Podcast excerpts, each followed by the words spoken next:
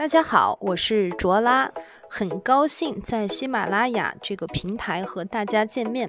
在这里呢，让我们共同畅游在塔罗的世界里，在一片星空下与牌对话。关注我，有更多的线下干货等你来哦。嘿，大家好，今天呢又为大家介绍的是塔罗牌解牌的五种途径。那我们常听到初学塔罗牌的朋友啊，经常会觉得塔罗解牌非常难。那么一堆牌意又多又杂，那我们看到牌的时候，脑子里一片空白，不知道该从何解起。那么这是学塔罗牌开始时最容易碰到的困难，而熟悉塔罗。牌的老手呢，一些老的占卜师呢，也会出现一些瓶颈期，就是因为自己习惯解牌的方式已经固定，所以呢，很难脱出原有的一种固定的模式，那造成某种遗漏或偏处，很难的再有进步的空间。其实塔罗解牌是要进入神而明知的境界，那其中一个重点呢，就是不落俗套。那有人为了避免这个现象呢，就主张不要记牌。牌意偏重直觉和联想，其实又落入了另一个俗套，也容易造成解牌啊浮泛、不稳定性。而不够的一种现象，在解牌当中呢，其实容易因基础不够而导致日后进展有限。同时，这样的方法在解大牌阵时也会发生困难。有些朋友会觉得研究学术会有障碍，直觉的发生其实并不会。那么，直觉有直觉的途径，理性思维有理性思维的途径，并不一定会互相干扰。会互相干扰的原因是我们习惯性。我们一旦习惯了一条路径，那我们就容易产生依赖情绪。这样的依赖呢，就会限制我们利用其他的途径，因为我们总是不愿意离开熟悉的领域来思考和行动。所以呢，只要我们不害怕尝试新的途径，这样的问题就解决了。所以这个问题呢，在心态和见地呢，不在途径上。那么，如何解决这样的问题呢？第一步是打下深厚的学术基础。学术基础深厚有什么好处呢？咱们就拿打篮球啊做比方，如果基本动作不扎实啊，一开始就学一些花俏的一些动作和技巧，那开始的时候呢，让人觉得会比较强，但是后来进步的空空间就非常的小了。那么打学术底子时呢，刚开始呢会让你有一种有力难施，懂得很多但是用不上的感觉。但但是呢，你解牌的养料，你学的越多，了解的越多，你可以使用的内容就越多。那等到底子厚了，再加上解牌途径的练习，自然会水到渠成。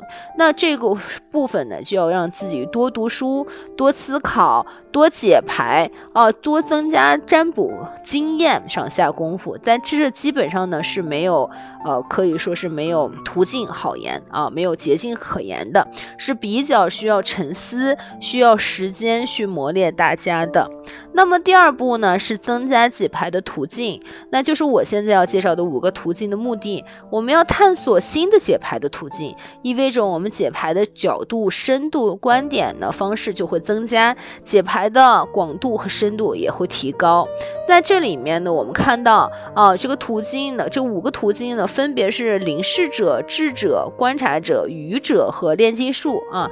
那它和塔罗牌的大尔卡纳中的牌是一样，是又有巧妙的对。应，在这个呃当中呢，我们一起看啊，在第一个我们要注意的是，我们谈到解牌的五个途径的名称呢，分别为灵视者、观视者、啊炼金者、愚者、智者五种，它们代表了我们五种看待或学习事物的五个角度或方式，分别依次为影像、明察明察秋毫、整合连结、啊藏阳缺失、化繁为简五种方式。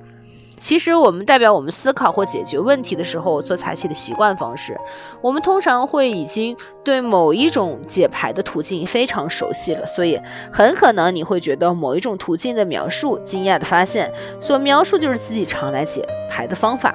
首先呢，我们看凝视者，什么是凝视者？就是我们看到的影像。当临视者看到牌面，由于牌面的触动，他会在脑现出一幅景象来，然后说出了他看到的东西。这个过程呢，好像是在编辑一个某一个画面，由某个画面进行的触动，开启了某个开关，然后依照牌意编出一个画面来。那么打个比方说，在关系牌阵当中，那么代表女皇女方的牌面是女教皇，而代表男方的人是愚者，而两两人关系是宝剑九啊。那么在林氏的眼中呢，就编出一个画面：一个严肃又敏感的女性正与一个玩世不恭的男人有所争吵。女性呢可以要求男性符合某种规矩，而男性却觉得那是束缚，会失去自由。同时呢，男人而自由而奔放的个性呢，又会让女性感到无法掌控而没有安全感。两人的落差极大，又不知该如何调整，关系中充满了束缚，充满了痛苦。在这里，我们看到的景象就出来了啊。那我们再看到第二种的一种方式。那么在第二种方式中，我们尤其是一些老的玩家呢，容易因为解牌的经验多了，看到牌面就直接反映出来牌意，那非常熟悉的一种解牌的一种技巧。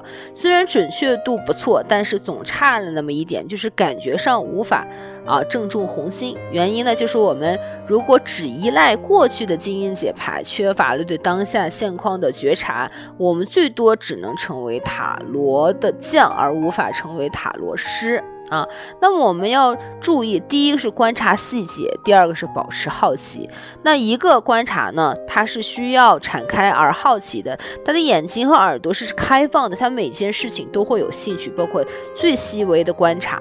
所以说，他常常在不起眼的问题上或者细节上找出征兆啊。那么，面对塔罗牌和受占者呢，我们应该打开我们的感感官。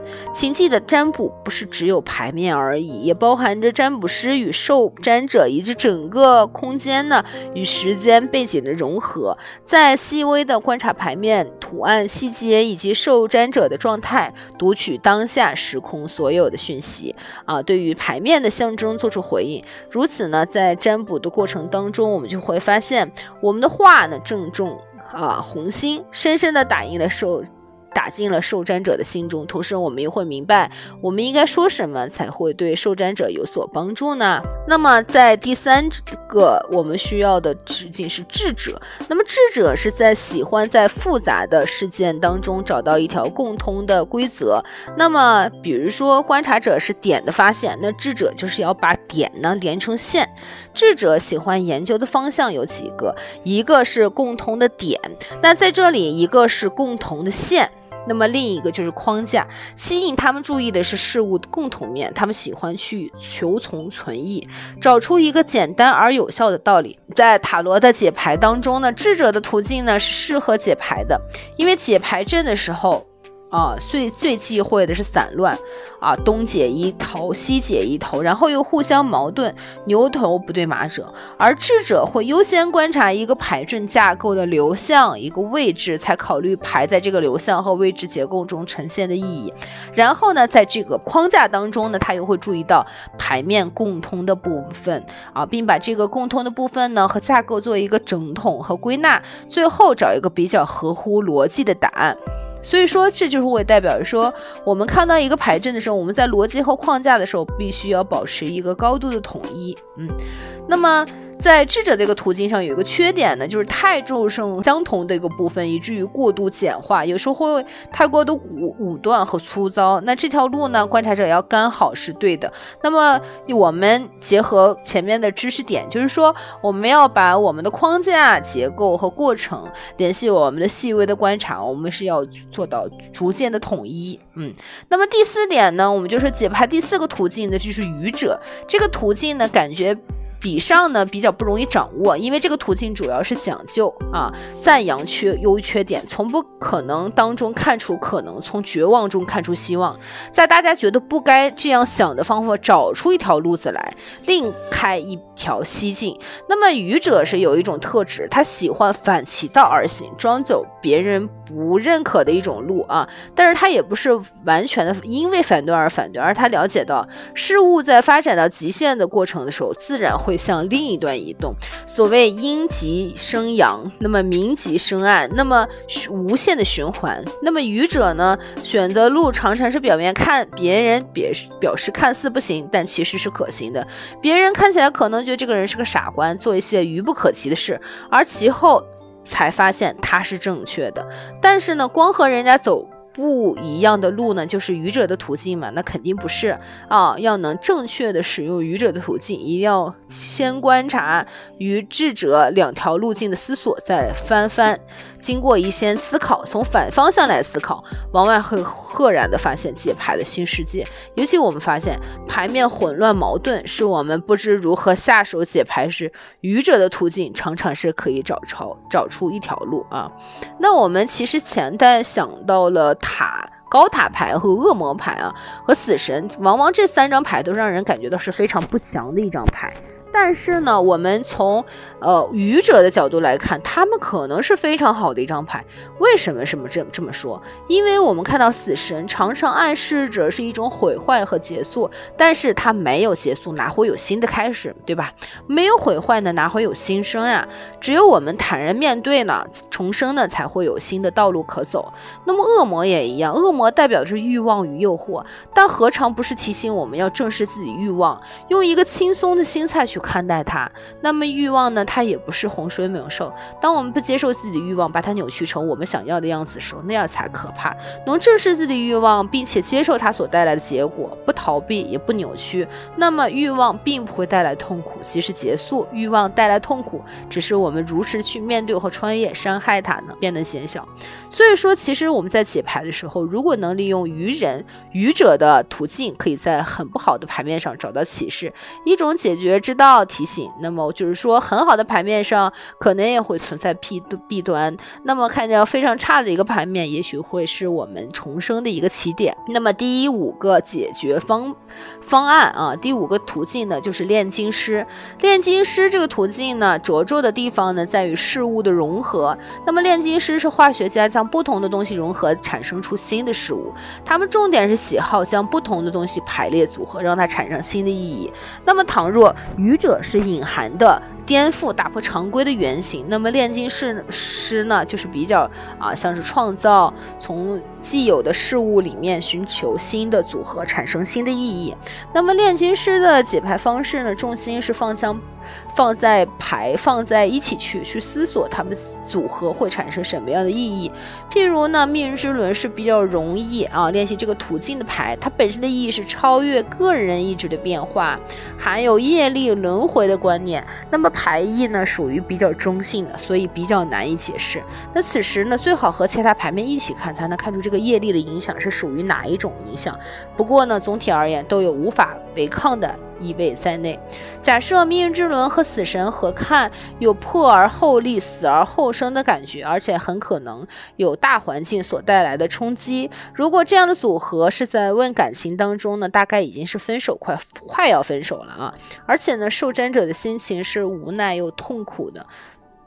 如果是工作呢，那他可能大概已经失去工作，而且可能是已经被辞退了。如果是高塔同时出现，那比起死神是非常。感觉不利的，那么死神呢，隐含着啊复活重生的味道。如果是高塔呢，因为塔的意义就是崩塌，所以可能会有较长的一种低潮期。所以如果。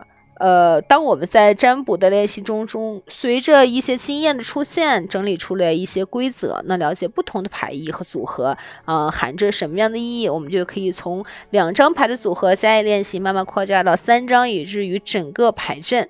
那以上的我总结的五种的一种啊解牌方式啊，希望大家可以认真的练习哦。嗯，那好，那今天我们的这个课就上到这里。大家好，那我们这节课就上到这里呢。那么小伙伴们，如果你对神秘学、对真心塔罗有兴趣的话，可以添加我的微信幺八九零三五幺六九零四，可以获得更多的资讯哦。